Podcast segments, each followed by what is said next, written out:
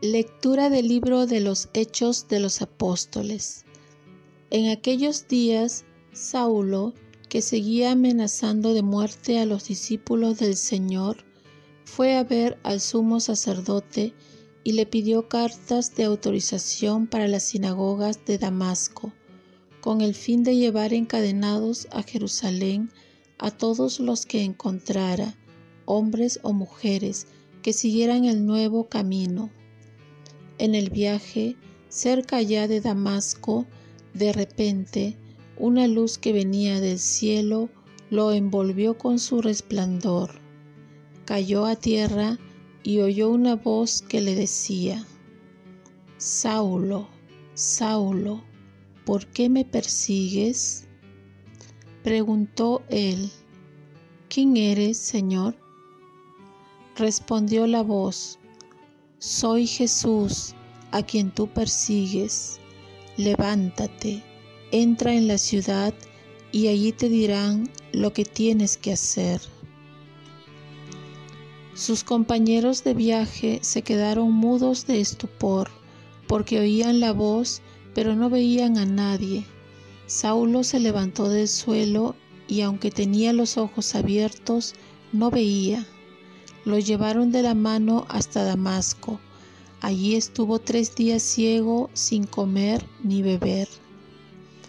Había en Damasco un discípulo que se llamaba Ananías. El Señor lo llamó en una visión. Ananías. Respondió él, Aquí estoy, Señor. El Señor le dijo, Ve a la calle mayor, a casa de Judas, y pregunta por un tal Saulo de Tarso. Está orando y ha visto a un cierto Ananías que entra y le impone las manos para que recobre la vista. Ananías contestó, Señor, he oído a muchos hablar de ese individuo y del daño que ha hecho a tus santos en Jerusalén. Además, trae autorización de los sumos sacerdotes para llevarse presos a todos los que invocan tu nombre. El Señor le dijo, Anda, ve, que ese hombre es un instrumento elegido por mí para dar a conocer mi nombre a pueblos y reyes y a los israelitas. Yo le enseñaré lo que tiene que sufrir por mi nombre.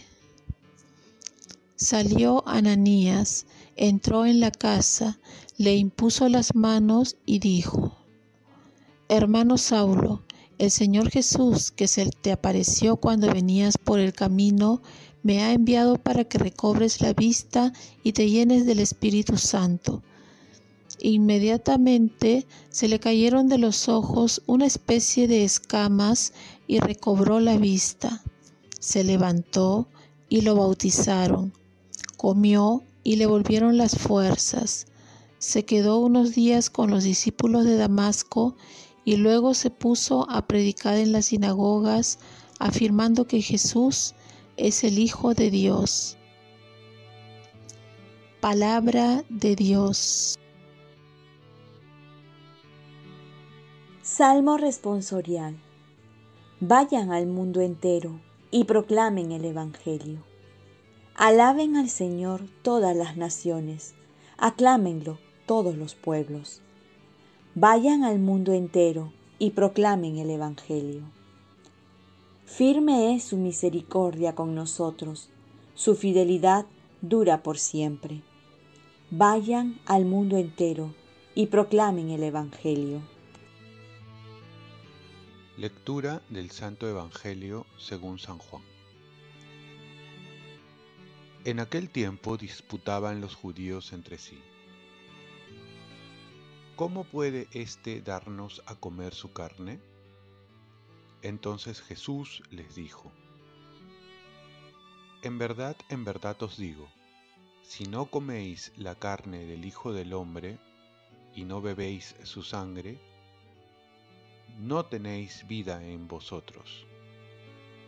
El que come mi carne y bebe mi sangre tiene vida eterna, y yo lo resucitaré en el último día. Mi carne es verdadera comida, y mi sangre es verdadera bebida. El que come mi carne y bebe mi sangre, habita en mí y yo en él.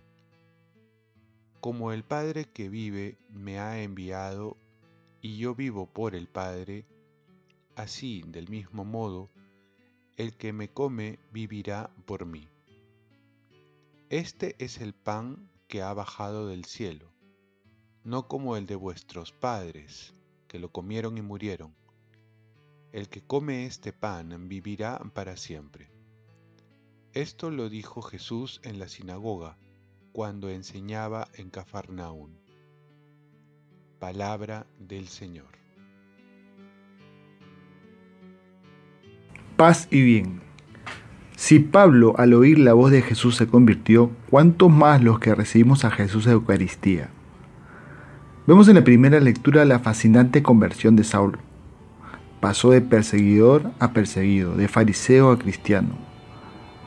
Aunque él pensaba que estaba haciendo bien persiguiendo a los cristianos, Jesús se le aparece para hacerle ver su error y luego se va a transformar en el gran San Pablo, el evangelizador de los paganos, que va a llevar el Evangelio más allá de las fronteras del pueblo judío.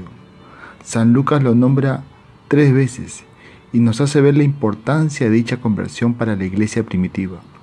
Con esta conversión vemos que para Dios ningún corazón es imposible. Y hasta los que menos pensamos que se van a volver a Dios son los que muchas veces Dios escoge para expandir su reino. En el Evangelio Jesús nos sigue afirmando que Él se hace comida para tener vida eterna, para resucitar. Por ello es la garantía de nuestra resurrección. Pero además hay una frase que no podemos dejarla pasar. Y dice, el que come mi carne y bebe mi sangre, habita en mí y yo en él. Prácticamente se puede decir que una vez que recibimos a Jesús en la Eucaristía, nos convertimos en otro Cristo. La unión con Cristo nos debe llevar a tener los mismos sentimientos, el mismo actuar. Pero ¿por qué no sucede ello? Mucho depende de nuestra disponibilidad, de la apertura a la gracia. Por ello, debemos saber tomar conciencia de quién está en la Eucaristía y a quién vamos a recibir, de prepararnos con anticipación, de esperarlo, y cuando lo recibimos, dejarnos llevar por él. Por eso, qué importante es la acción de gracias, en la oración después de comunión, ser consciente de quién está en nosotros y de entregarle toda nuestra vida para que Él actúe en nosotros. Pues no podemos salir igual en una Eucaristía. Si Pablo de Tarso se convirtió al oír la voz de Jesús, ¿cuánto más nosotros? Hemos de convertirnos a recibir a Jesús todo entero. Oremos. Virgen María, ayúdame a recibir a Jesús con mucha devoción y a reconocerlo en la Eucaristía para que transforme mi corazón. Oremos, ofrezcamos nuestro día. Dios Padre nuestro, yo te ofrezco toda mi jornada en unión con el corazón de tu Hijo Jesucristo, que sigue ofreciéndose a ti en la Eucaristía para la salvación del mundo. Que el Espíritu Santo sea mi guía y mi fuerza en este día para ser testigo de tu amor. Con María, la Madre del Señor y de la Iglesia, te pido por las intenciones del Papa. Con San José Obrero, te encomiendo mi trabajo y mis actividades de hoy, para que se haga en mí tu voluntad. Y la bendición de Dios Todopoderoso, Padre, Hijo y Espíritu Santo, descienda sobre ti. Cuenta con mis oraciones que yo cuento con las tuyas y que tengas un santo día.